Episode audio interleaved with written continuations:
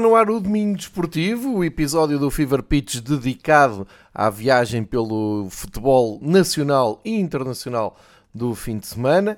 Esta semana temos ainda algumas, uh, alguns episódios para ir buscar de, uh, que aconteceram entre a última gravação do Domingo Desportivo e a de hoje. Uh, gravamos no dia 30 de janeiro de manhã, portanto temos aqui alguns jogos em atraso em relação às jornadas eh, de campeonatos do top 5 e também do campeonato português. Quando me refiro a alguns episódios, já lá vamos, vamos falar do que aconteceu em Espanha a meio da semana com eh, a Taça de Espanha. Sim, eh, está a acontecer a Taça de Espanha. Sei que pode parecer estranho a quem nos ouve, porque nenhum canal português ou nenhum operador que, dedicado a futebol em Portugal, resolveu comprar os direitos uh, televisivos, portanto, é uma competição que tem passado um pouco ao lado, mas ficou marcada por uh, episódios fortes. Entretanto, a jornada em Espanha avançou para o, a jornada, o futebol, para a jornada do campeonato, uh, mas, claro, temos que começar então por, pelo futebol português e por essa competição que chegou ao fim. e citando Pinto da Costa daqui a uns anos, ufa, desta já nos vimos livres uh, quando Pinta Costa uh, perdeu mais uma vez a possibilidade de conquistar a taça da Liga há uns anos numa meia final no Estádio da Luz. Mas tirando esta ironia, vamos olhar para aquilo que aconteceu uh, em Leiria e para o muito esperado clássico que a Liga Portugal se dedica quase meio ano a organizar já falámos aqui muitas vezes, toda a gente sabe quando vem ouvir o podcast Fever Pitch eh, qual é a opinião, não só a minha, mas de todos os meus convidados. Eh, mas agora que terminou, vale a pena fazermos aqui um apanhado. Depois temos campeonato português que continua ehm, ou voltou a ser jogado depois de sábado ter uh, parado o futebol por causa dessa final da Taça da Liga. Vamos falar, obviamente, de um, assiduidade de adeptos nas bancadas. Vamos olhar então para as percentagens de ocupação e fazer esse balanço. E depois temos Taça de Inglaterra, com a melhor história do, do fim de semana, e um, os campeonatos um, que costumamos acompanhar em andamento, com as histórias de cada país uh, serem feitas semana após semana. Mas então vamos lá uh, à Taça da Liga, isto numa semana em que a Liga voltou a montar, a Liga Portugal voltou a montar todo aquele circo mediático à volta uh, então de uma competição que uh, ainda ninguém conseguiu explicar o porquê de continuar a existir e qual é a finalidade, se não apenas e só aquela que Diogo Luiz escreveu na bola há uma semana e de uma maneira muito bem apanhada, apenas e só uh, o propósito de eh, promover a vaidade e a capacidade organizativa de uma um, ehm, organização que uh, devia preocupar, antes de mais e de, tudo, diria eu, com ehm, a escassa presença de adeptos nas bancadas. Mas isso é outra luta. Na taça da Liga, o que aconteceu foi todo um caminho completamente desinteressante e que ninguém ligou nenhuma, que é toda uma primeira fase da prova e, é, e, e, um, vale a pena fazer eh, esta insistência de, da taça da Liga, porque isto uh, ainda não é um torneio quadrangular como uh, se parece e como se adivinha, e como eu já tenho dito aqui há uns anos, que obviamente uh, ia descambar nisso. Não, continua a ser uma prova que teoricamente é. Um, democrática e que tenta dar a mesma, a mesma oportunidade a todos os clubes da, um, das duas divisões profissionais de futebol em Portugal. E por isso a taça começa uh, meia, meio ano antes, com uma fase corrida de uh, grupos. Uh, fase de grupos, essa que muda todos os anos o seu formato, as suas regras, as suas composições. Este ano, com o Mundial, foi colocado ali em cima do, do Mundial e, e, há várias conclusões para, para tirar disso, uh, completamente diferentes, uh, mas acima de tudo perceber que esta foi uma competição que apareceu há, há uns anos com um propósito nobre uh, e que fazia algum sentido, que era de escoar jogadores menos rodados nos plantéis e, acima de tudo, uma aposta na juventude, nos miúdos que estivessem ali a fazer a ponte entre os júniores e os séniores de cada plantel de todos os clubes profissionais de futebol em Portugal e um, a Taça da Liga apareceu na altura como uma terceira via um, focada exatamente na utilização dos jogadores que menos tempo de competição tinha. Um, e o formato era aparentemente simples e inofensivo, e seguindo a tradição do que se vê, por exemplo, em Inglaterra e o que se vê em França, mas acima de tudo a Inglaterra, onde a taça da Liga tem, eh, tem força e tem história e tem raízes, uh, que seria uma coisa muito simples: era uma eliminação direta um, da, da primeira fase até à final. Um, colocando uh, apenas e só, portanto, em relação à Taça de Portugal, aqui a grande diferença é que entravam só as equipas que fizessem parte das duas divisões profissionais de futebol. Foi uma, um, um início de competição um, ehm, que eu volto a dizer, foi interessante, na altura dava uh, realmente hipótese uh, aos jogadores mais jovens do plantel de entrarem, havia até essa, esse regulamento eh, que obrigava as equipas a utilizar jogadores mais jovens, terem uma média de idades mais jovens, que é para também se mostrarem, para terem ali a sua oportunidade.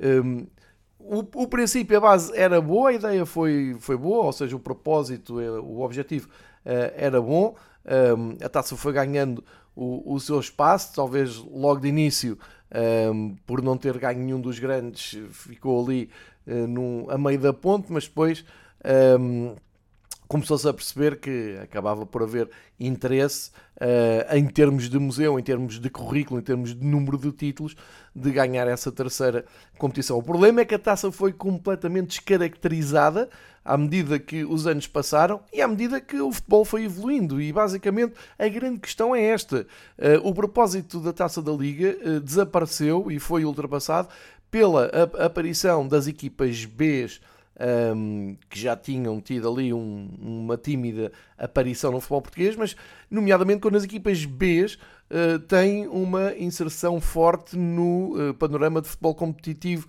profissional, ou seja, a maior parte dos clubes profissionais tinham equipas B na segunda divisão. Depois conseguiram aguentar ou não eh, essa hum, competitividade é outra conversa, mas, ou seja, Uh, com um plantel de equipa B, já não se justificava tanto uh, haver uma terceira competição onde os jogadores menos utilizados uh, tivessem pau, porque já tinham nas equipas B. E, como se não bastasse, uns anos mais tarde, a Federação Portuguesa de Futebol acaba por introduzir no calendário um, a Liga Revelação, exatamente virada para equipas sub-23 uh, e, portanto, esvaziou completamente aquele, um, aquele conceito, aquilo que foi a base da criação da taça da Liga. Vale a pena fazer sempre este contexto histórico, as pessoas esquecem-se e, não, e, e, e, já não, não, não conseguem, já não, não, não, não há sequer se calhar paciência para olhar para aquilo que é o historial e para aquilo que foi o desenvolvimento da taça da Liga. Depois é preciso lembrar que os responsáveis da Liga Portugal,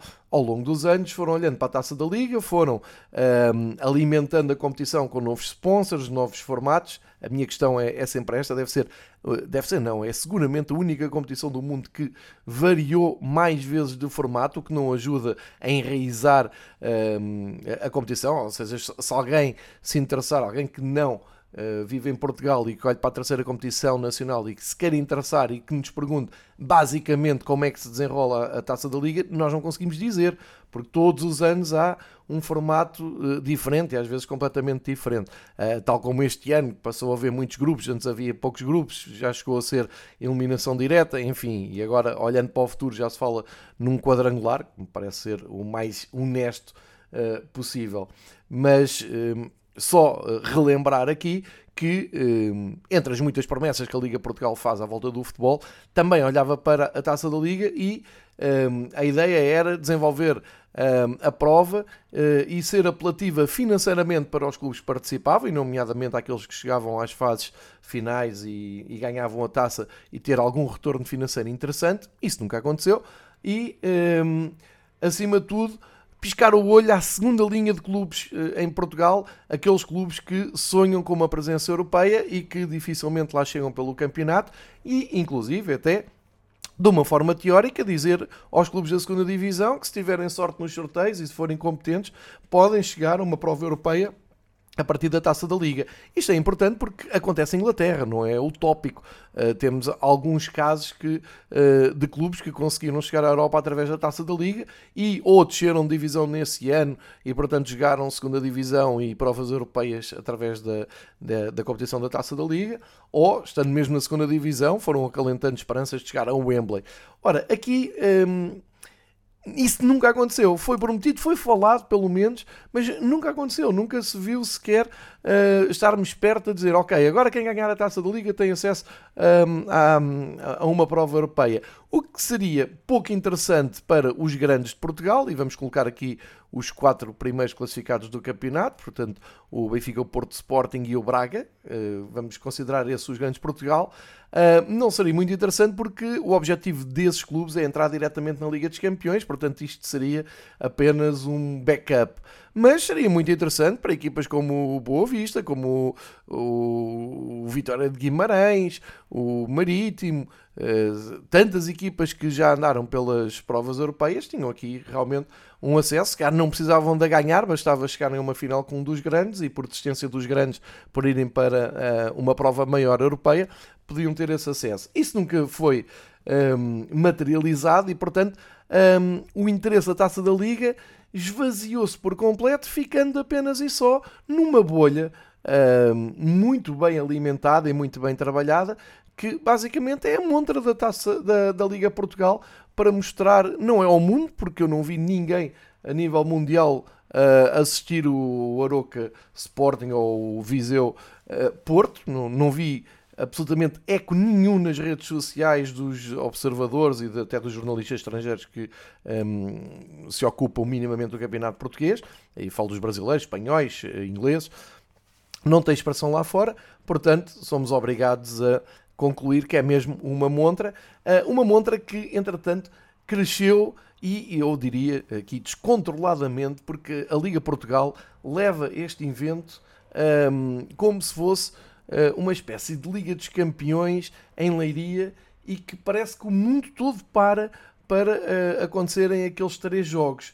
Um, ehm, e para isso, o que é que fazem? Convidam uh, muitos influencers, podcast, uh, pessoal uh, ligado a redes sociais, ou seja, os famosos influencers, muito trabalho de marketing, muito trabalho de comunicação, uh, levam para lá os parceiros como a Rádio Comercial, a SIC, a Sport TV, que alimentam uh, a prova da maneira que a Liga Portugal quer, dando-lhe uma importância desmesurada, como se tivesse ali um acontecimento e, e, incrível, imperdível, um, e, e ninguém reflete para pensar aqui, mas estamos a falar do quê? Entregar uma taça a que chamam campeão de inverno, eh, que depois serve apenas e só ao propósito dos grandes de andarem a medir vitrines do museu, no fim, dizer ah, já tenho quase tantas como tu, ah, agora no total já, já tenho mais do que tu. Eh, não vejo ninguém efusivamente feliz por ganhar aquela competição. É apenas e só uh, para uh, olhar para o lado e dizer que tem mais um troféu, tal como acontece, por exemplo, com uma super taça. Só que para o trabalho que dá a taça da Liga e, e para o percurso de maratona extenuante que há, convém perceber se alguém, alguém fora dessa bolha quer saber da competição. E uh, nesse aspecto, Pedro Proença tem largado algumas pérolas uh, a falar da competição, porque ao seu melhor estilo, já cheio de si e completamente. Um, ehm, eu, eu, diria, deslumbrado com todo aquele meio que ele próprio organiza e consegue uh, motivar e cativar em Leiria, temos frases como os adeptos em Portugal já não passam sem a taça da Liga. Ora bem, então Pedro Proença, vamos lá ver. Um, os adeptos em Portugal já não passam sem taça da Liga. Eu não sei que adeptos é que ele está a falar, mas tive o cuidado de ir ver a média de assistências nos estádios em Portugal na fase de grupos, e foram muitos grupos, foram muitos jogos da um, taça da Liga. Ora bem, temos vários, muitos jogos mesmo uh, com taxas de ocupação de estádios abaixo, não é dos 50%, é dos 10%. E temos esse jogo absolutamente mítico, simbólico e que ficará para sempre para a história e que nós aqui no Fever Pitch guardaremos sempre com carinho, que é um Vila Franquense Bessado, em Rio Maior, teve 27 pessoas. Pedro Proença, 27 pessoas juntas para ver um jogo de futebol profissional de uma taça que é a terceira competição em Portugal e que tem como conclusão final do seu presidente que os adeptos já não passam sem a taça da Liga. Claro que este é o exemplo mais caótico, mas é fazer ali um apanhado de todos os jogos que aconteceram na Taça da Liga, façam uma média e vejam quantas pessoas se interessaram por ir aos estádios eh, nesta fase de grupos. Interesse esse que também continua a não existir de forma relevante nos jogos a eliminar, portanto, já naquela antecâmara da, da Final Four. E uh, convém então perceber se houve alguma exceção, se houve algum uh, conjunto de adeptos que deram um sinal diferente. E realmente houve. Uh, se andarmos um pouco para trás, ainda na fase de grupos, aconteceu aqui um, um milagre autêntico na competição. É que no Estádio da Luz, num Benfica Penafiel, apareceram 43.263 pessoas para ver um jogo da Taça da Liga entre a Benfica e Penafiel, o que corresponde a 167% de taxa de ocupação do Estádio da Luz, ou seja, bastante baixa para aquilo que é o normal uh, nos jogos de campeonato e Liga dos Campeões. Ora, o que é que terá um, motivado mais de 43 mil adeptos a irem ao Estádio da Luz em pleno Mundial, num dia até uh, jogava a Argentina, com a equipa do Benfica uh, completamente uh, descaracterizada, porque a maioria dos seus uh, jogadores ainda estava ligada ao, ao, Mundial e o Benfica teve lá uma equipa. Um, e olhando então para o interesse que podia haver entre um Benfica e um Penafiel da Taça da Liga, a conclusão provável de, de Helena Pires, Pedro Proença e seus pares na Liga Portugal é que as pessoas adoram a Taça da Liga e que os adeptos já não passam sem a Taça da Liga. A minha conclusão é que os adeptos do Benfica já tinham estado uh, em grande número num treino entre o, entre o plantel do Benfica, entre um Benfica A e um Benfica B, se, se é-me permitida a expressão. Foram cerca de 25 mil que estiveram no Estádio da Luz para ver um treino. Uh, portanto, aqui esteve praticamente o dobro, porque era um jogo que, apesar de tudo, era oficial e um, era dentro de um contexto competitivo. Portanto, as pessoas vão ver o seu clube, não vão ver porque é esta competição ou aquela, porque no resto estes 43.263 adeptos no estádio, é a exceção brutal do que é que é. É, é o antídoto total de tudo o que eh, a taça da Liga representa em termos de adeptos. Portanto, o Pedro Proença não pode dizer que os adeptos eh, já não passam sem a taça da Liga, porque isto é viver no mundo à parte. E se calhar dentro do seu subconsciente e eh, andando para a frente no discurso. Um, ehm, e, e, reparem como isto eh, não faz sentido. Então, se os adeptos em Portugal não passam já sem a taça da Liga, nós agarramos a taça da Liga e o grande objetivo que temos é colocá-la bem longe dos adeptos portugueses e internacionalizar, seja lá onde for, eh, uma final. E portanto, a grande festa do futebol democrática que dá a todos os clubes eh, portugueses profissionais de futebol uma oportunidade de ganhar um troféu. Ehm, desaparece rapidamente para passar um quadrangular. Isto é o que se tem uh, lido e ouvido uh, sobre o futuro da Taça da Liga e que eu digo, já digo há muito tempo, se uh, a Liga Portugal, e tem esse direito, quer realmente organizar um, um evento seu, é melhor realmente ser um quadrangular por convite, com as equipas que querem que estejam nesse quadrangular e montam aí uma festa à volta e inventam aí uma taça qualquer, um título qualquer, mas que sejam sinceros, honestos e que digam que aquilo é uh, mais um torneio amigável uh, para um, promover meios e competências. Porque um, é isto que se calhar o, o Aroca gostava que já tivesse acontecido, porque nós olhamos então para os, os jogos da tal Final Four uh, de Leiria Uh, e a grande conclusão que fica dos dois primeiros jogos é que, por exemplo, o Aroca ainda hoje não percebe uh, a arbitragem que lhe calhou no jogo com o Sporting. Sporting esse que, depois da final, também, uh, um, um bocado ao seu jeito, um, ehm, também só fala da, da arbitragem. Portanto, um, ehm, como se o futebol português precisasse de mais polémica e de mais ehm, luta contra a arbitragem, de mais barulho à volta da arbitragem, a, Liga Portugal promove então três jogos, dois deles acabam em enorme polémica, o Aroca não se conformou com a derrota com o Sporting e atribuiu as culpas ao árbitro, o Sporting não se um, conforma com a final perdida para o Porto e uh, ainda hoje enche páginas de jornais com os seus notáveis a bater no árbitro,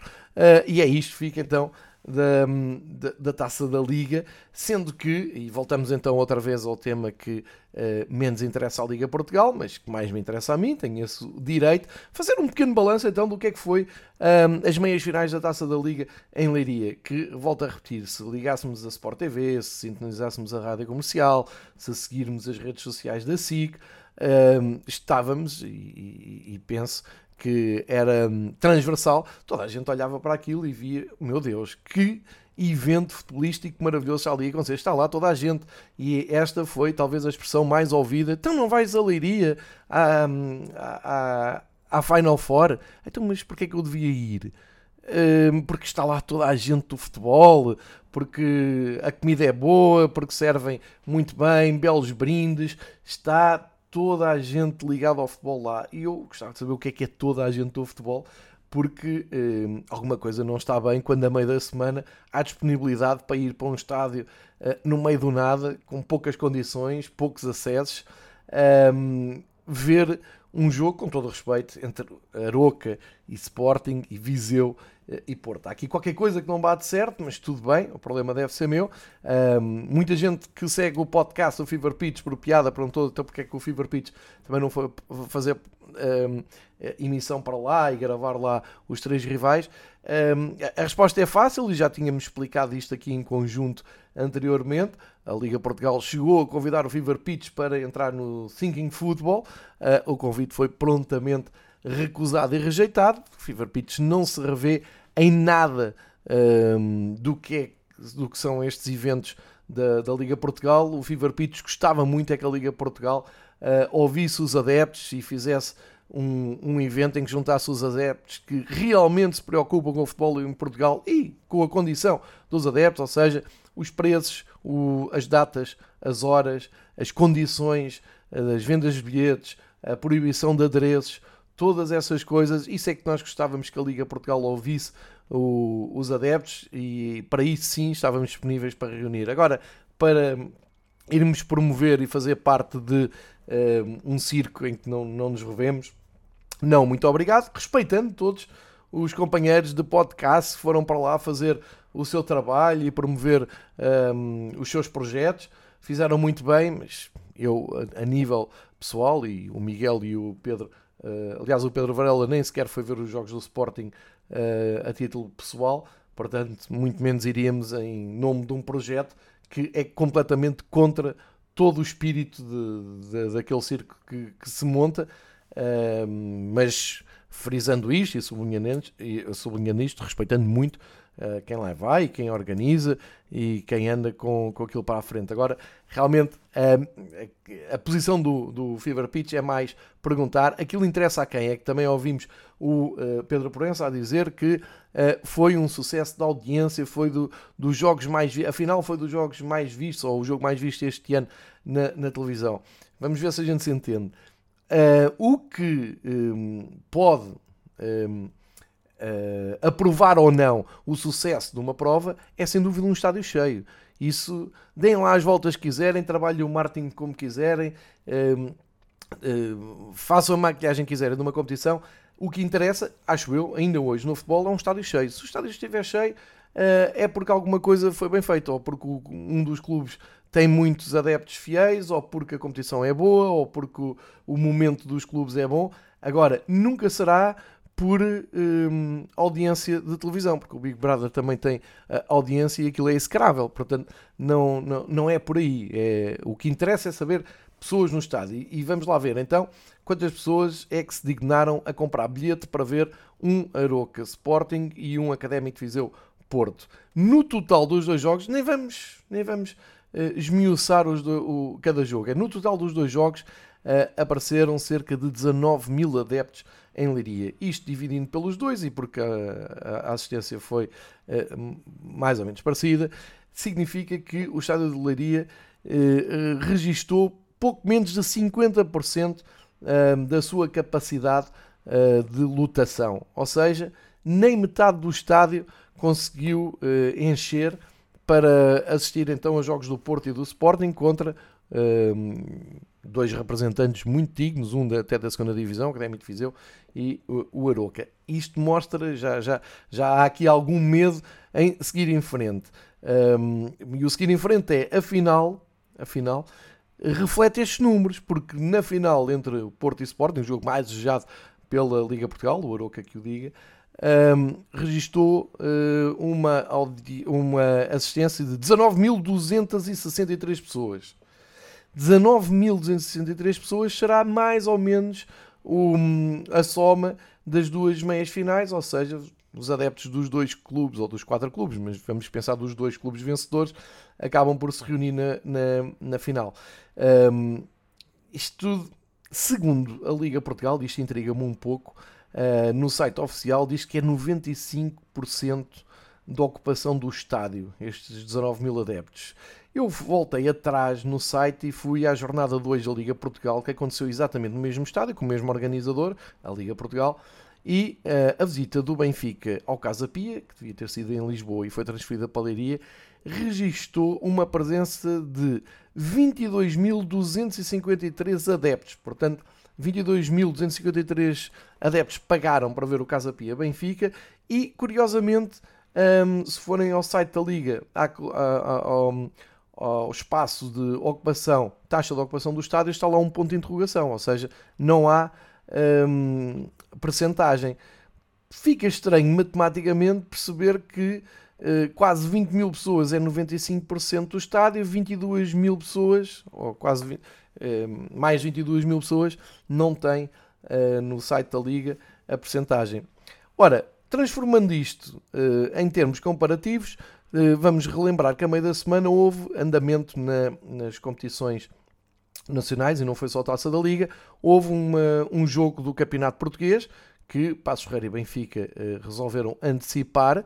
Um, o Benfica para salvaguardar as suas aspirações europeias uh, na eliminatória com o Bruges e o Passos Ferreira também ao cautelar depois o espaço de tempo que fica para o jogo decisivo que tem com o Gil Vicente e que passou agora para dia 31. Ou seja, o Passo Ferreira Benfica, último classificado do campeonato contra a receber o Benfica numa quinta-feira às 8 e um quarto na Mata Real, e quem conhece a Mata Real sabe o que é que isso quer dizer em termos de frios de, do fim de janeiro, teve um, cerca de 8 mil, entre 8 mil a 9 mil pessoas nas bancadas e tecnicamente o estádio estava esgotado. Foi assim que o Passos Ferreira anunciou. Portanto, temos que considerar uma taxa de ocupação de 90% em relação aos bilhetes, eh, de 90% não, de 100% em relação aos bilhetes disponíveis. Eh, o estádio encheu, eh, esgotaram segundo a equipa da casa e portanto tivemos 100%. Isto é um contraste muito grande com os dois jogos da, das meias finais que tiveram cerca de 50% de taxa de ocupação. Isto, este tipo de reflexão é que eu gostava que o Pedro Proença e a Helena Pires e todo, todo o staff da Liga Portugal uh, falasse, refletisse, nos explicasse, de, que dissesse o que é que acha disso, porque isto são factos um, e que não vejo minimamente refletidos. De qualquer maneira, o que é que fica do jogo do, desta Final Four? Uh, fica a final, porque duvido que alguém tenha uh, olhado para o Aroca Sporting e para o uh, Académico Viseu Porto sem a sensação que aquilo uh, iria dar a presença dos dois grandes na final e, portanto, olhando para a grande final, faço aqui então uma, uma confissão e sou completamente honesto quanto a isto. Eu não vi um segundo que seja da transmissão, das três transmissões dos três jogos desta Final Four. Não vi, não, não me apeteceu, não tive interesse absolutamente nenhum. Uh, tive o cuidado depois de ver os resumos dos jogos e de perceber o que aconteceu e ler as crónicas para, para ficar informado. E portanto tenho aqui uma visão privilegiada sobre a final que é a seguinte: o que é que uma pessoa que não foi a Leiria, que não viu, preferiu ver outra coisa, e já, já falo a seguir sobre isso, na televisão uh, da final entre Porto e Sporting, que ideia é que fica olhando pelo, ou, ou, vendo o resumo pelos olhos dos, dos operadores de televisão, eh, ouvindo alguma coisa pela rádio, que também ouvi, e eh, basicamente também pela imprensa escrita. Ora bem, tivemos um grande, enorme, inesquecível jogo de futebol? Não tivemos. O jogo foi mau. Tivemos uma propaganda eh, bonita com duas equipas a darem o exemplo do que é que deve ser o futebol, o fair play, essas coisas todas que a Liga Portugal costuma apregoar não tivemos. As primeiras imagens que se vêem da maior parte dos resumos é escaramuças, jogadores empurrarem-se de um lado para o outro, expulsões, jogadores encostarem a cabeça no árbitro, bancos exaltados, ou seja, mais do mesmo.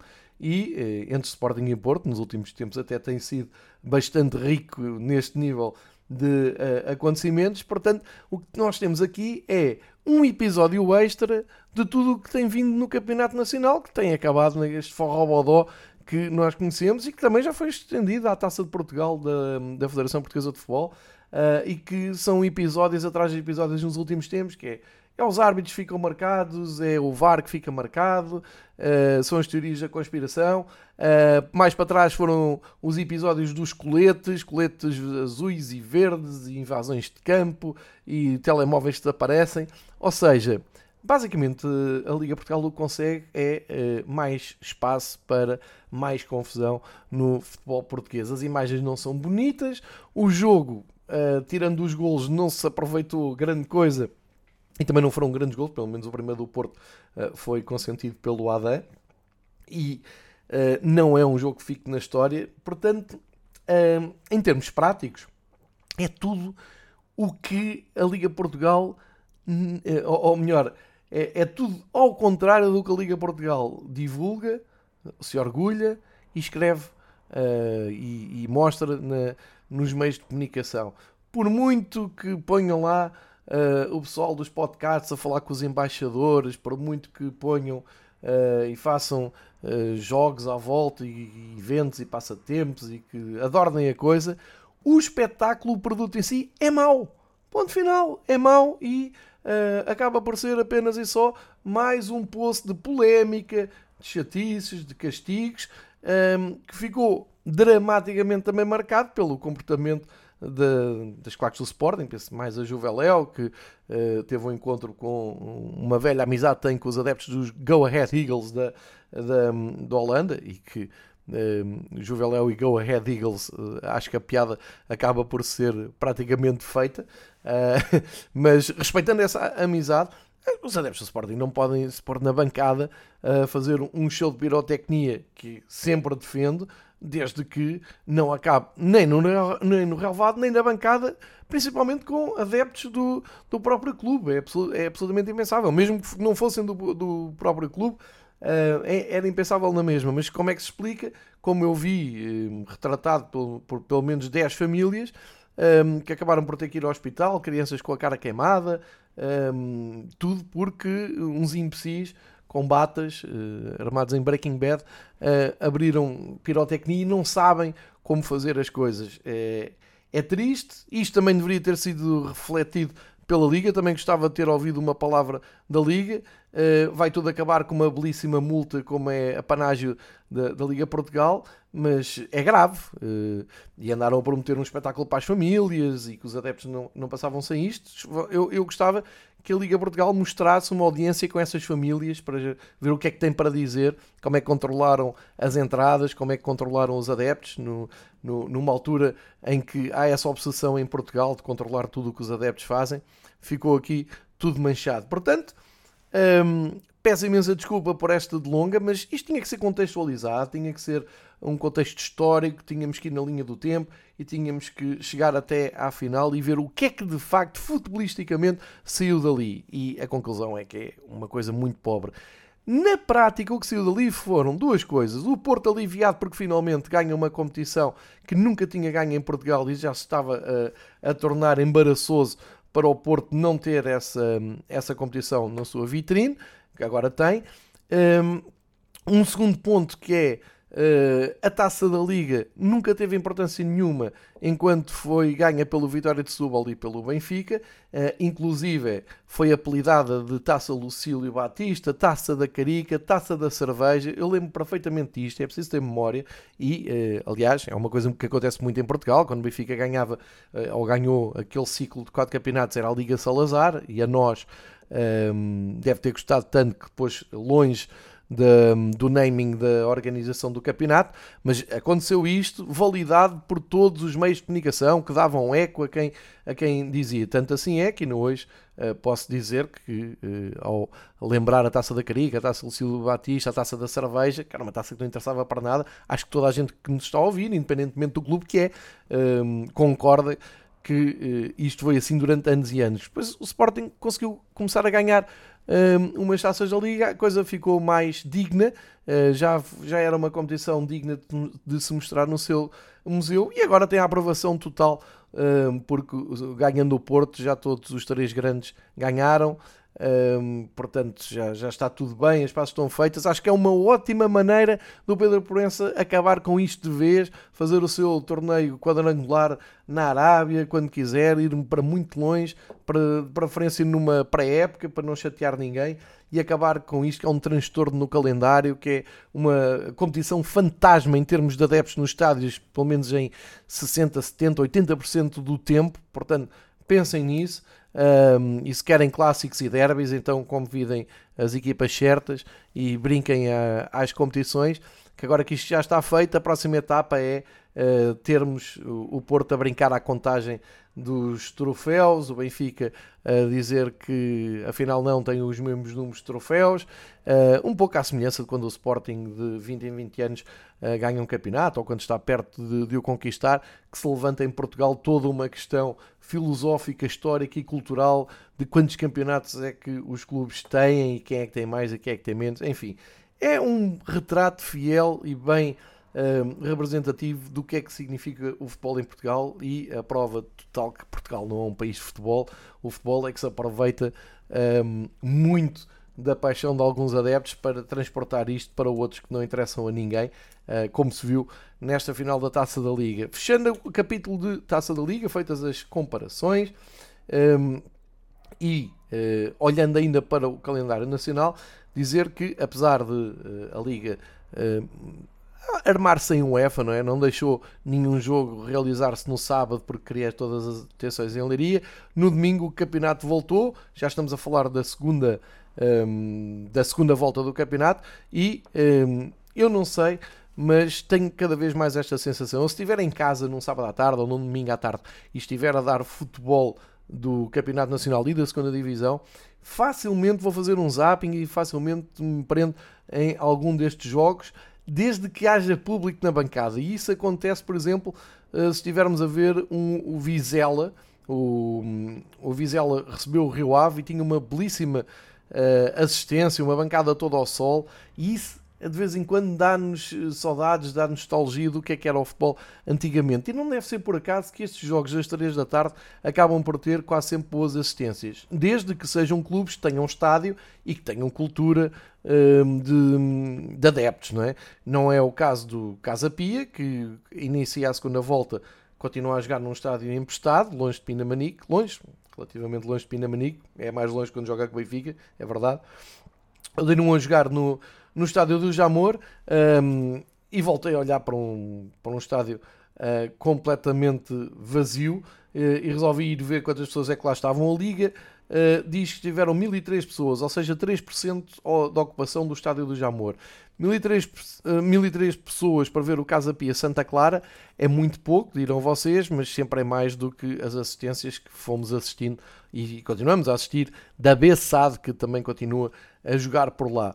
E como também nos apareceu na televisão um, imagens de um Vila Franquense Moreirense, e se puderem vão ver a flash interview do decano uh, Francisco Figueiredo, de regresso um, à televisão portuguesa, agora na Sport TV a fazer as flash interviews mais surreais que uh, há neste momento para ver, com que acabam por ser muito engraçadas no, no tom e na, na, forma, mas depois este desvio, dizer que o Vila Franguense é outra equipa que também não tem estádio, uh, adeptos também não deve ter muitos, porque um Vila Franguense Moreirense, e estamos a falar de uma equipa que o Moreirense lidera e vem a caminho da primeira divisão, quase que se pode dizer que é uma equipa de primeira divisão, um, atraiu ao estádio do Rio Maior também à tarde 160 pessoas.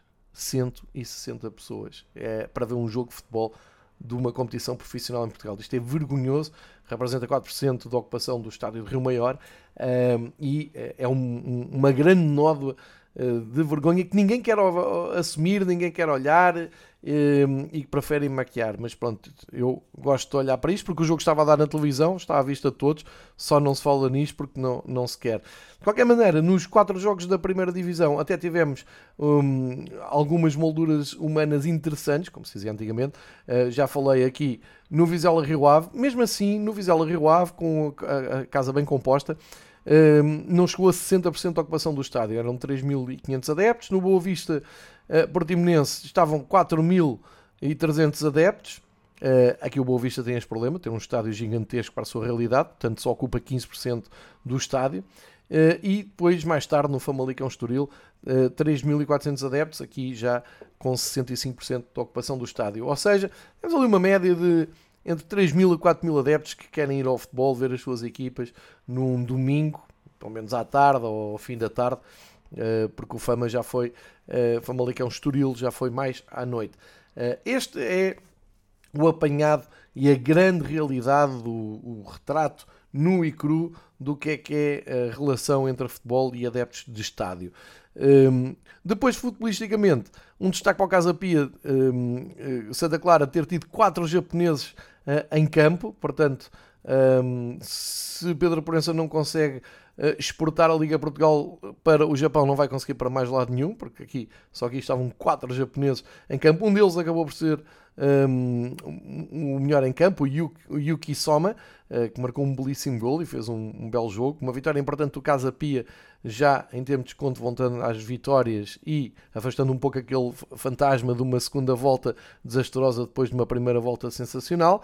O Boa Vista goleou o Portimonense, o Portimonense que recebe nove reforços no mercado de inverno e portanto vai fazer aqui uma nova pré-época, um novo arranque de campeonato, a ver se um, consegue andar mais longe da zona de descida. Tem aqui um desafio extra para o Paulo Sérgio, uh, mas acabaram por cair com estrondo no Bessa, num dia em que o Boa Vista comemorava 90 anos da sua lindíssima camisola achedrazada, um, e para os mais nostálgicos, uma camisola que fez furor em Itália nos anos 90, quando os italianos, depois do sorteio da UEFA, olhavam para o equipamento do Boa Vista e eram as camisolas esquisitas, e depois pagaram, porque o Boa Vista do Manuel José conseguiu mesmo eliminar algumas equipas italianas um, nesses, nesse, uh, nesse arranque dos anos 90. Um destaque ainda no Vizela Rio Ave a vitória do, do Vizela, também uh, afastando um pouco aquelas nuvens negras de quem dizia que a nova um, direção do Vizela tinha afastado o, o treinador um, que até ali era a cara e a personagem número um do, do Vizela, um, mas tem feito grandes resultados. Aliás, olhando para o Vizela, está em sétimo lugar com esta vitória neste momento uh, e ganhou a, a um Rio Ave. Uh, que chegou ao empate ao intervalo, mas depois acabou mesmo por perder o jogo. Mas aqui o grande destaque foi para a flash interview do Igor Julião, que disse duas coisas. Primeiro, que não tinha uh, oportunidades, não, não sentiu que tivesse tido grandes oportunidades um, ehm, com o treinador uh, que, que, estava no, no Vizela. Uh, e portanto, agora nesta nova vida, deram-lhe confiança e por isso tem aparecido como um elemento um, essencial no, no Vizela. E Igor Julião acabou por se juntar à luta dos professores, acabou por ser um discurso político e muito pouco visto, e precisamos de mais disto no futebol português, um jogador que toma uma posição política e social, uh, colocando e dando força à luta dos professores, foi um belíssimo momento na Sport TV, e finalmente um destaque para o Santi Colombato, esse argentino que joga no Famalicão, uh, e que decidiu o Famalicão Estoril, ele tinha falhado um penalti na semana passada e acabou por ser peça preponderante. Um, olhando para o que falta, e devido à taça da Liga, isto está aqui um pouco confuso, para a 18ª jornada, então, tivemos estes quatro jogos que falei. Hoje ainda vamos ter um Vitória Chaves. Amanhã, e repito, hoje, dia 30 de janeiro, à altura em que estão a ouvir isto, e se calhar vou dizer isto, da 30 de janeiro, então, à noite, o Vitória Chaves, uma belíssima hora, 8 e um quarto em Guimarães, muito convidativo para ir à bola. Terça-feira, e recordo, não é feriado, não é nada, é um dia normalíssimo de trabalho. Terça-feira, dia 31, temos então esse decisivo Passos Ferreira Gil Vicente às 7 horas na Mata Real e às 9 e um quarto da noite, um Aroca Benfica que já está esgotado, imaginem lá porquê, porque Sebes Benfica uh, querem marcar presença em Aroca, uh, indiferentes ao frio, indiferentes ao horário, que é absolutamente pornográfico. Quarta-feira, mais dois jogos, Marítimo Porto às 19 horas no Funchal e também às 9 e um quarto da noite. A facilidade com que se marcam jogos para as 9 e um quarto da noite de, num dia de semana. Esse Sporting Braga, um clássico, uh, que fica então marcado para o primeiro dia de fevereiro. E assim fechamos então uh, este episódio mais alargado, porque fica marcado pelo fim da taça da Liga. E agora entramos então em digressão e um, proponho começarmos por Espanha, porque temos aqui um, matéria extra futebol para falar uh, e muito rapidamente para relembrar que houve taça de Espanha. Já o disse aqui, ninguém em Portugal pode seguir legalmente a taça de Espanha porque uh, os uh, operadores não querem saber da Copa do Rei. Tivemos ali um, e, e, até vou recuperar então as equipas que já estão apuradas, porque nunca se sabe se a partir de a, a uma determinada altura uh, os operadores se, se, interessam por isto.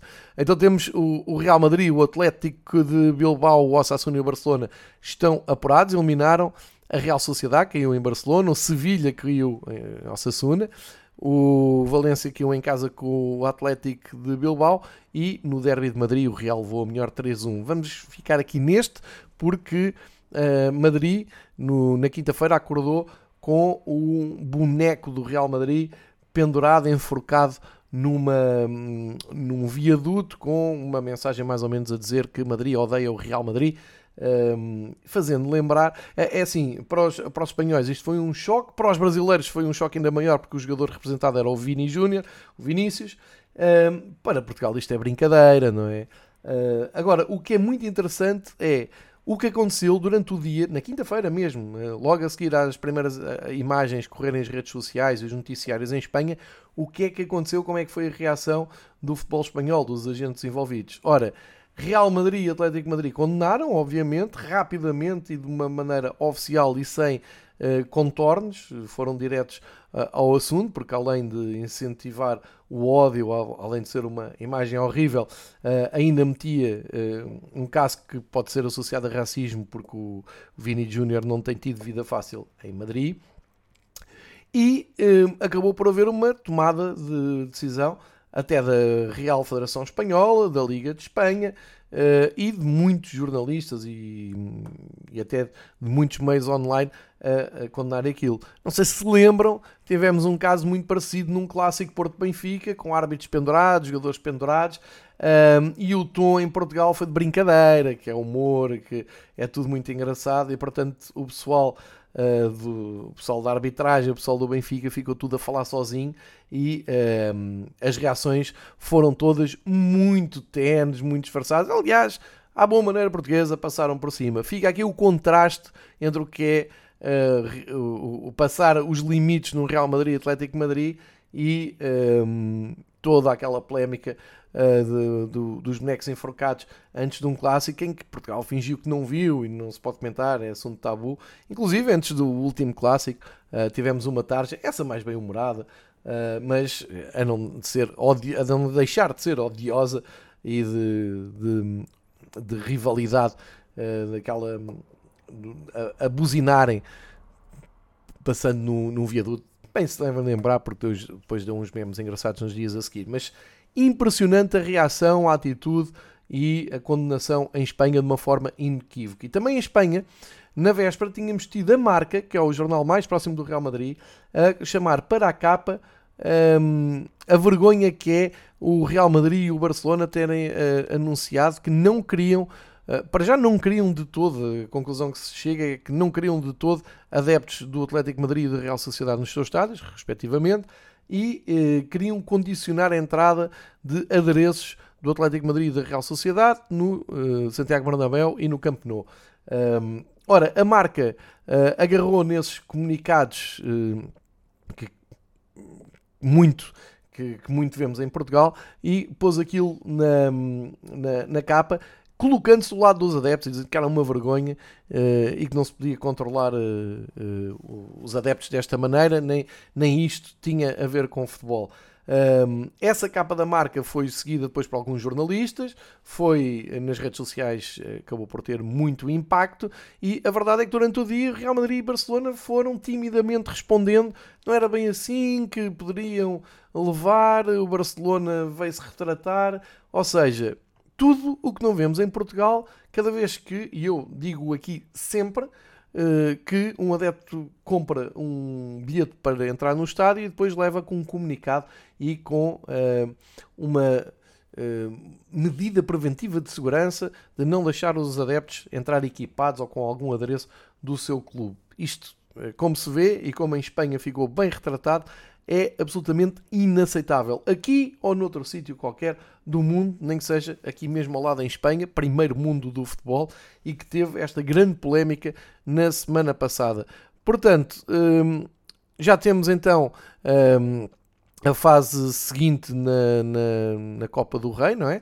Hum, e não vale a pena andarmos muito para a frente a falar na Copa do Rei, porque se quiserem ver os jogos não podem mas por outro lado, uh, tenho aqui uma boa notícia para vocês: é que a Supertaça uh, da Arábia, também em formato quadrangular, teve honras de transmissão em direto, um, com a hipocrisia de dizer que estavam a seguir a equipa do Nuno Espírito Santo. Aliás, um abraço para ele que um, conseguiu ganhar com o Al Ittihad uh, a Taça da Arábia pobre Nuno Espírito Santo, se Cristiano Ronaldo não eh, se tivesse eh, transferido para lá, eh, teria sido uma nota de rodapé. Até duvido que houvesse resumo nas redações pronto a, rodar. Mas assim, com o efeito Cristiano Ronaldo, tivemos uns belíssimos 90 minutos de futebol árabe. Parabéns a quem sintonizou o Sport TV a essa hora. E já agora, já que estamos a falar de supertaças, dizer que, e há um bocado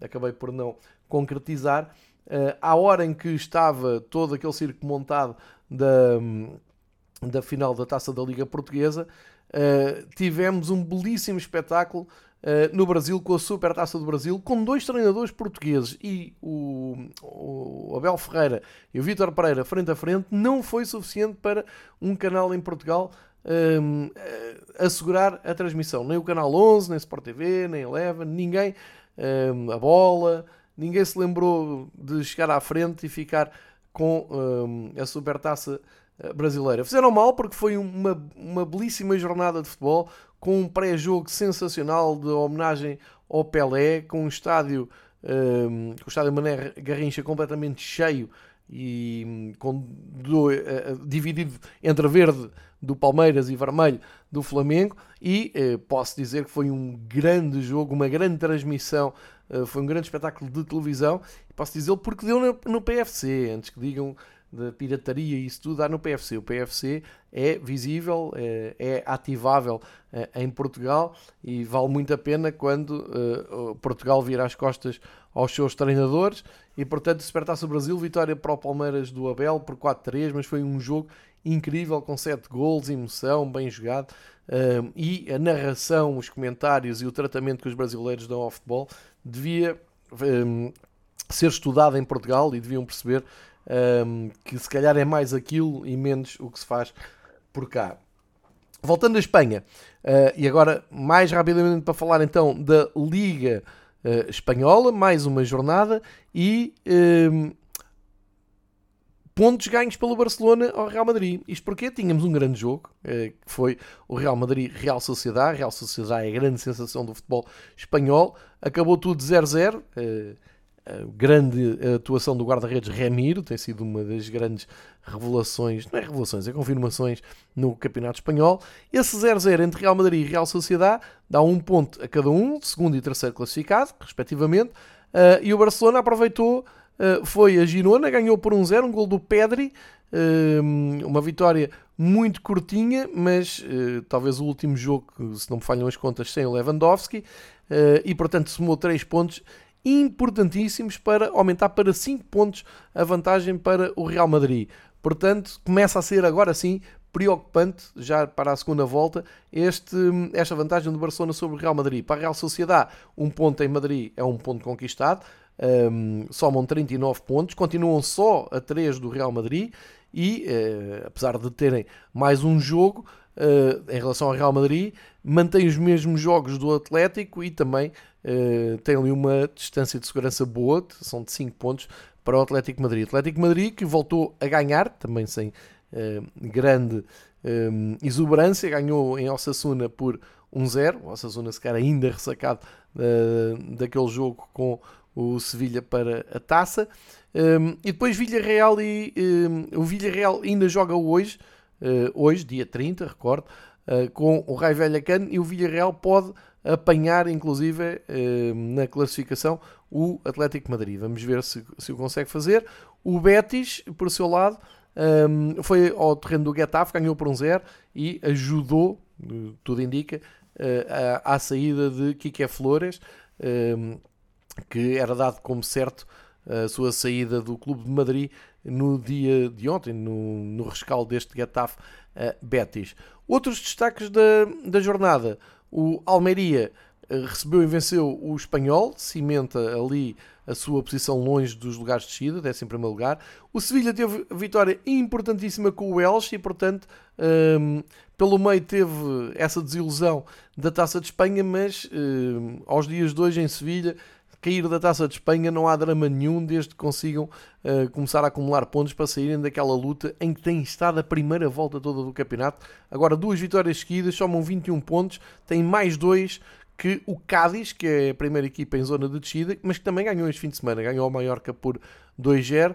O Valladolid também ganhou ao Valência, pois claro, por 1-0. E o Celta de Vigo de uh, Carvalhal também ganhou ao Atlético de Bilbao, que uh, ao fim de muito tempo, ao fim de 200 e muitos jogos, não contou com o Iñaki Williams de início.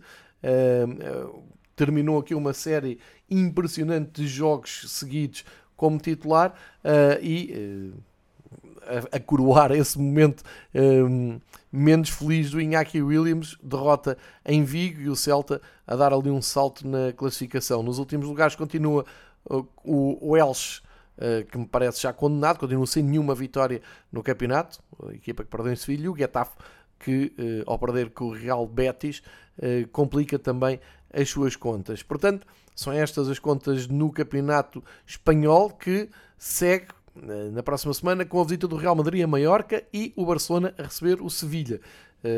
isto no topo da tabela. E, e, claro, Uh, com o regresso do Robert Lewandowski, que continua a ser o melhor marcador, mesmo não tendo aparecendo nas últimas jornadas. Viramos agora atenções para a Inglaterra, porque para mim foi o grande momento do fim de semana. Um, futebol puro uh, e histórias maravilhosas. Comecemos então uh, por algo que me enche de dor, que é o momento do Liverpool, que voltou a não ganhar, e não só não ganhou, como voltou a perder em Brighton, com, com o Brighton, uh, um dos projetos mais interessantes do futebol inglês atual. 2-1, um grande gol do Mitoma, uma exibição do Liverpool, mais uma, que deixou a desejar. O Liverpool até chegou a estar a ganhar, parecia que uh, iria conseguir um, levar de vencida a equipa do Brighton, mas o Brighton, e com uma, com uma arbitragem até polémica a, a favor até do Liverpool, reconheço, acabou por eh, equilibrar as coisas. Houve justiça quando empatou e acabou por ser o golpe fatal, mesmo no fim. O Mitoma com um gol soberbo um, a qualificar e muito bem o Brighton, deixando o Liverpool sem mais uma competição. Isto quer dizer que as contas para o Jurgen Klopp neste momento são simples. Uh, é concentrar tudo na eliminatória com o Real Madrid, eliminar o Real Madrid e tentar ganhar a Liga dos Campeões. E estou-me a rir porque estou só, uh, estamos só a falar uh, de uma das bestas negras do Klopp. O Real Madrid não é coisa uh, fácil de se encarar uh, e não parece que seja uma opção para salvar a época. Mas vamos ver se, se o Klopp consegue reorganizar a equipa, limpar a cabeça dos jogadores, motivá-los e surpreender o Real Madrid. É a última coisa que sobra ao Liverpool, uma época absolutamente desastrosa e não sei se não será aqui um fim de ciclo para o Jurgen Klopp. Vamos ver como é que decorre esta segunda metade do Liverpool, mas até agora uma das grandes decepções, até a nível mundial. O, uh, a Taça de Inglaterra nesta ronda teve como cabeça de cartaz o Manchester City e Arsenal, as duas equipas que lutam pelo título, e o Manchester City a ganhar aqui por 1-0 o Arsenal, uma escolha estranha do Arteta, mudou muito a equipa numa altura em que nem estava assim muito um, pressionado com, com jogos, portanto foi uma opção quase que a abdicar da, da Taça de Inglaterra, não sei se sim, se não, mas uh, a verdade é que o Manchester City ganhou por um zero, segue em frente, começa a ser o grande candidato uh, a ganhar, a voltar a ganhar a Taça de Inglaterra. O Arsenal fica pelo caminho, mas os seus adeptos só têm olhos para o campeonato e para a Premier League, uh, e por isso será uma saída não tão dolorosa. E portanto fica para o segundo plano um, já agora dizer que o Tottenham uh, ganhou e tem aqui uma boa. O Tottenham e o Manchester United têm aqui uma boa oportunidade para um, ainda terem êxito este ano. O Tottenham ganhou no mítico Preston North End, o Manchester United ganhou ao Reading em casa por 3-1. Um, e outras equipas da, da primeira divisão que ainda olhem com esperanças, por exemplo, o Southampton, que está a fazer uma má época na Premier League, conseguiu eliminar o Blackpool. O Leeds United foi ao terreno do Accrington ganhar por 3-1 e o Leicester eliminou o Walsall uh, seguindo em frente. Portanto, para as equipas da primeira divisão mais discretas, continua o sonho. Mas a grande história, a grande história deste, um, desta eliminatória, uh, e para quem conseguiu ativar os streams, uh, a BBC ontem fez uma emissão memorável num país de Gales a acompanhar o Wrexham, que já tem uh, sido chamado aqui a assunto no uh, Fever Pitch nas últimas semanas. Eles que têm uma série fabulosa no, na Disney um, que está um, disponível em Portugal e que vale a pena ver, aconselho a todos. E tem uma história com o futebol português que conto sempre, que em 84 eliminaram o Porto vindo numa uh, final europeia da Taça das Taças, depois na primeira eliminatória do ano a seguir, uh, este Wrexham surpreendeu o Porto, depois ter ganho um 0 no País de Gales, perdeu 4-3 nas Antas e seguiu em frente. Este mesmo Wrexham que anda agora um, uh, eh, em grande uh, recuperação, ou seja, está-se a reinventar enquanto clube e uh, que veio que veio para um, o, o, o, topo, para as capas ou para o que quiserem do mediatismo internacional, porque o Ryan Reynolds e o Rob McKilney uh, compraram, são dois atores muito conhecidos de Hollywood e compraram o clube e eles são os protagonistas da tal série. Uh, e ontem o Ryan Reynolds estava uh, imparável e foi um dos grandes protagonistas desta eliminatória da taça. A BBC mandou o Alan Shearer, mandou o Gary Lineker, por exemplo, para a sua emissão no, no estádio do Wrexham e foi uma delícia e o jogo foi sensacional. Uh, estamos a falar de Wrexham do, da quinta divisão e do Sheffield United que neste momento está em posição de Premier League, ou seja, segundo classificado do Championship. Portanto, são duas realidades completamente diferentes e o Wrexham esteve quase, quase a eliminar por 3-2 o Sheffield United. Sofreu depois um gol já no, na compensação, 3-3, vão para novo jogo em Sheffield, mas esta tarde uh, de domingo aos adeptos do Wrexham já ninguém tira. Uh, e se, uh, se confirmar então a segunda temporada do Welcome to Wrexham, vamos ter aqui um episódio cheio de emoções que foi maravilhoso de se seguir, mesmo que à distância e com má qualidade, uh, porque uh, a Sport TV até tem os direitos da Taça de Inglaterra, mas não se lembrou de passar este jogo, que lá está, preferindo dar palco à final da Taça da Arábia. São opções. Nem sei se era possível dar o jogo do Wrexham ou não, não, não me interessa, sei que como adepto ficámos a perder. Portanto, estas são as histórias da FA Cup, a taça de Inglaterra mais uma das competições, se não mesmo a competição mais antiga uh, de futebol do mundo, uh, e que vai ter então os próximos capítulos, enquanto o campeonato parou para jogar esta prova tão acarinhada e, tão querida dos adeptos ingleses e não só. Então viramos para Itália e para dar conta de que Mourinho já curvou o Nápoles. A Roma perdeu em Nápoles uh, no fim do domingo, Nápoles 2, Roma 1. O Mourinho já tinha dito antes do jogo que um, uh, eh, já não acreditava que o título fugisse ao Nápoles. Com esta derrota, um, refrescou a ideia a dizer que está atribuído o título ao Nápoles e realmente teoricamente, olhando para o topo da tabela, são 13 pontos. É impensável. À 20 jornada, o Nápoles tem 13 pontos de avanço sobre o Inter de Milão. É incrível e realmente começa-se a desenhar ali uma, um, uma reconquista de, do título italiano no ano Maradona, que depois da Argentina campeã do mundo, Nápoles, campeão de Itália. O futebol tem destas coisas, são estas histórias. Na, na Roma, uh, na ordem de está o Zaniol, que quer sair, mas não aceitou ir para o Bournemouth e, portanto, está ali uma, muito agitado o fecho do mercado uh, na Roma. O Milan não ganha 4 jogos no campeonato, mas isso não é a pior notícia. É que nos últimos dois jogos tinha sofrido 4 golos em Roma da Lazio, 4-0, e agora na recepção uh, ao Sassuolo foram mais um, 5-2. Uh, resultado incrível uh, no San Siro. O Milan a ser copiosamente goleado em casa por 5-2. O Sassuolo, que até estava a fazer um campeonato e está muito abaixo do que tem feito, eles têm andado ali perto da zona europeia, agora andam a lutar para não descer.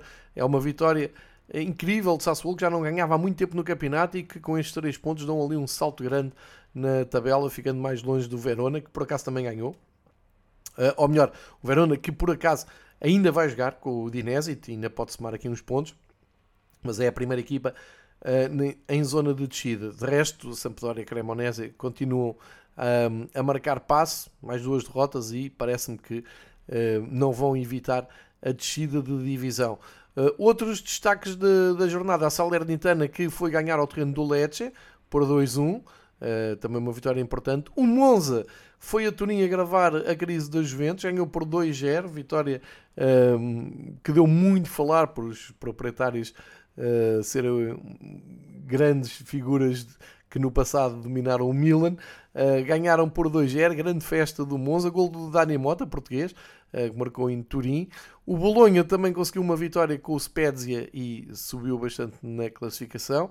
Tal como o Udinese, foi a Génova bater a Sampdoria, como disse, mais uma derrota.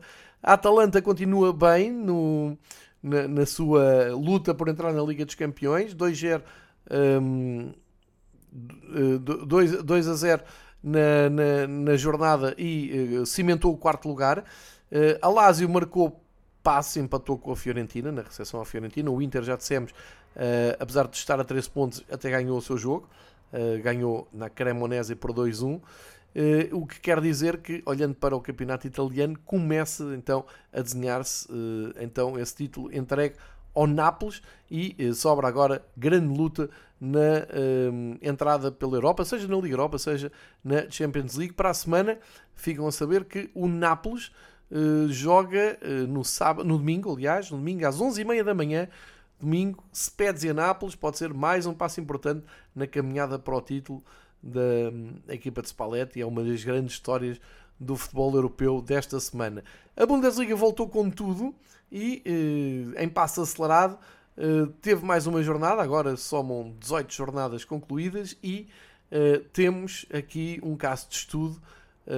Claramente que é o Bayern vai em três empates seguidos Portanto, agora uh, recebeu o Eintracht Frankfurt, empatou 1 a 1, portanto, uh, a distância esfumou-se. E o que é que temos? Temos que quatro equipas venceram neste fim de semana e aproximaram-se todas do primeiro lugar.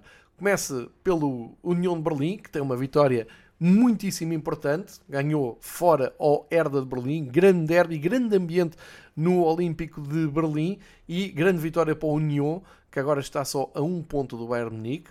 O Leipzig, que já esteve muito mal este ano, está em pleno, uh, nesta temporada, está em, em, plena recuperação. Recebeu e venceu o Stuttgart uh, e já é terceiro classificado e já só está ali a três pontinhos do uh, Bayern de Munique. Quem diria que o Leipzig faria esta recuperação? Também a recuperar está o, o Dortmund, agora já com Haller incorporado a tempo inteiro. O Dortmund foi ao terreno do Leverkusen e ganhou ao Bayern por 2-0. Terceira vitória seguida do Dortmund. Está em zona uh, de Liga dos Campeões, com os mesmos pontos do Friburgo, que está logo atrás e que regressou após dois desaires, voltou às vitórias, recebeu o Augsburgo e somou os 3 pontos. Friburgo, portanto, está apenas e só um, a 3 pontos. Eu há um bocado disse 3 pontos do Leipzig para o Bayern, não é, são 2. São 2 pontos do Leipzig para o Bayern. Dortmund e Freiburg é que estão a 3. Portanto, vejam que até ao quinto lugar há uma diferença de 3 pontos. Uh, o que seria o que é completamente inesperado, é uma, uma surpresa total. E o Eintracht, um, com, este, com este empate uh, em Munique, mantém a sua posição dentro da zona europeia, sexto lugar, 32 pontos, portanto só a 5 do, do primeiro. Depois, um, em contraste, está o Wolfsburg, que vinha numa série incrível de vitórias. O Wolfsburg caiu em Bremen, com o Werder Bremen, uh, parou ali a sua recuperação.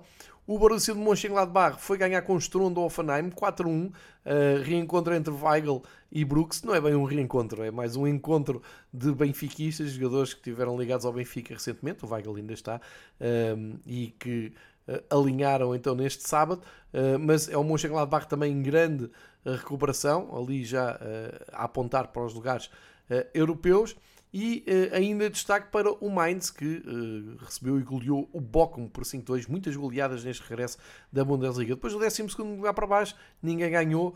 Um, destaque talvez para o Schalke, que sendo o último conseguiu somar um ponto no empate com o Colónia 0-0 e tem 10, está a 6 de, de sair da zona de descida.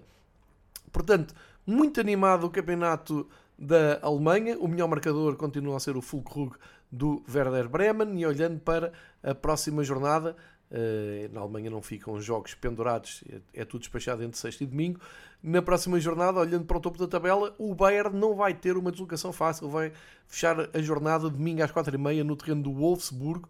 E se o União de Berlim ganhar ao Mainz uh, antes, no sábado, pode ter, e o Leipzig vai ao terreno do Colónia, pode ter aqui uh, mesmo um desafio complicado. Vamos ver como é que o Bayern então uh, reage a tudo isto, porque está um pouco estranho ver o Bayern na meio do campeonato tão hesitante na, na, sua supremacia na Bundesliga.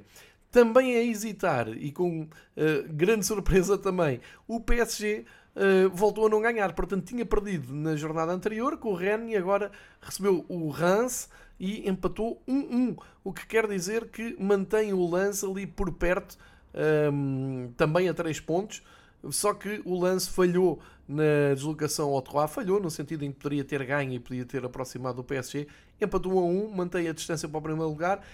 Quem falhou redondamente foi o Marselha que poderia ter uh, avançado bastante aqui na tabela, marcou passe, empatou com o Mónaco em casa, um clássico 1-1, uh, e sobra, sobra no terceiro lugar com 43 pontos. Para terem ideia, o Marseille tem 43, o PSG tem 48 eh, e, portanto, ainda não está eh, posta de parte eh, uma tentativa de resistência ao PSG que continua então a marcar passe. Nesta jornada, o destaque também para o Brest que ganhou ao Angers e subiu, deixou os lugares de descida. O Montpellier também, ao ganhar no terreno do Auxerre, dá ali um salto na tabela. O Toulouse ganha no terreno de Estrasburgo e também uh, fica melhor agora a meio da tabela. O Nice ganha ao Lille com um gol caricato, deixando Paulo Fonseca à beira do ataque de nervos. Ganhou por um zero e uh, cimenta ali o meio da tabela. E o Lyon uh, foi ao terreno do Ajácio ganhar, já não ganhava há três jornadas, ehm, e também uh, consegue ficar mais descansado no nono lugar. O Lorient recebeu o Rennes, ganhou por 2-1 e vai espreitando ali para os lugares europeus. Para a semana temos o PSG um, a jogar. Aliás, não é para a, para a semana, marquem na vossa agenda, é quarta-feira, o Campeonato Francês aqui a adiantar passo. Quarta-feira, todos os jogos marcados para dia 1 de fevereiro. Uh, metade a começarem às 6 da tarde, outra metade às 8 da noite. O PSG entra em campo às 8 da noite no terreno do Montpellier. Um, também, gente, curiosidade: o Marselha vai ao terreno do Nantes às 6 da tarde e o Lance eh, recebe o Nice. Portanto, são estes os destaques da próxima jornada, toda ela jogada a meio da semana, dia 1 de fevereiro. Então, abandonamos, já fizemos aqui a ronda pelo top 5 de campeonatos um, europeus, olhamos também para a taça de Espanha e para a taça de Inglaterra. E começamos então aqui os derivados uh, para espreitar o campeonato holandês, que continua. Ehm, a render jogos incríveis. O grande destaque desta semana para mim é o AZ Alkmaar Utrecht, ficou 5-5, imagine-se, 10 golos no sábado à tarde entre AZ e o Utrecht. Mas hum, a grande tendência do campeonato holandês mantém-se, os primeiros não ganham. O Feyenoord marcou passo no terreno do Twente, empatou a 1, e o AZ, com este empate incrível de 5-5, também se manteve no segundo lugar. Ou seja, um, Feyenoord continua com dois pontos de avanço do AZ, mas viu agora o PSV recuperar um pouco de terreno, porque ganhou o Go Ahead Eagles em casa por 2-0, e o Ajax finalmente ganhou, agora já com mudança de treinador, foi ao terreno do Chelsea, num estádio maravilhoso uh, para se ver na televisão, tem um aspecto de bancadas de subútil, uh, ganhou por 4-1 o Ajax, uh, finalmente uma vitória, Uh, ultrapassou então o Twente, que empatou com o Feyenoord, como vimos, distanciou-se do Sparta, que não foi além do empate com o NEC. O gol do NEC foi marcado pelo Pedro Mendes, eh, que está ligado, ou esteve ligado ao Sporting, e o Utrecht, o, tal do 5-5, uh, fecha ali a zona europeia. Portanto, PSV e Ajax a tentarem então começar a recuperação e chegarem-se à frente, onde está de forma surpreendente Feyenoord e AZ. Vale a pena olhar para a vigésima jornada na Holanda, nos Países Baixos, jogada no fim de semana, e o líder Feyenoord recebe o PSV, temos grande jogo, provavelmente com transmissão na Sport TV à 1h30 da tarde de domingo, vale a pena ver, porque já o Feyenoord Ajax foi um belíssimo espetáculo de futebol e também nas bancadas antes do jogo, portanto vale a pena ficarem atentos porque a banheira de Roterdão costuma retornar grandes, um, grandes momentos de futebol. Uh, e olhando para o Ajax, vai uh, jogar fora novamente, vai ao terreno do Cambur, uh, tentar confirmar então essa recuperação na tabela. Já agora o segundo classificado, o AZ, vai ao terreno do Volendam. temos na, na, lista dos melhores marcadores o Dovikas, um grego do Utrecht, chega-se à frente com 10 golos como melhor marcador. Ele esteve um, presente nesse 5-5. Se puderem, procurem no YouTube, vale a pena ver o resumo desse, desses 5-5 um, de futebol totalmente aberto. Um, passamos pela Liga Turca, como temos feito esta temporada, onde uh, tivemos uma história também engraçada. O Fenerbahçe goleou o Casimpasa com Ener Valência em grande, uh, mas há um momento que também já corre nos memes das redes sociais, um, em que o Batshuayi ia marcar um penalti e o Jorge Jesus ao seu estilo gritou a dizer que não, era o Valência que marcava, o Valência falhou o penalti, mas foi salvo pela repetição e uh, arrancou para uma belíssima noite uh, do Fenerbahçe, 5-1. Aqui a pior notícia que Jorge Jesus tem é que o Galatasaray está imparável, foi ganhar o terreno do Giresun por 4-0, está em, se não me falha a memória, 13 vitórias seguidas no campeonato é um andamento incrível do Galatasaray. De qualquer maneira, são só 4 pontos em 20 jogos a separar os dois, portanto, ainda nada está perdido. Temos campeonato na Turquia, embora o Galatasaray cada vez mais seja o grande uh, candidato. Olhamos também para a Bélgica, onde o adversário do Benfica finalmente ganhou. Uh, e vamos espreitar então esta jornada na Pro League, assim se chama o campeonato da, da Bélgica, com transmissão em Portugal pela Eleven. Deu alguns jogos, deu por exemplo o, Anderlecht Antwerpia, que acabou 0-0. Uh, eh, mas o, o, destaque vai então para o Clube Bruges, ganhou no terreno do ZW uh, por 1-2.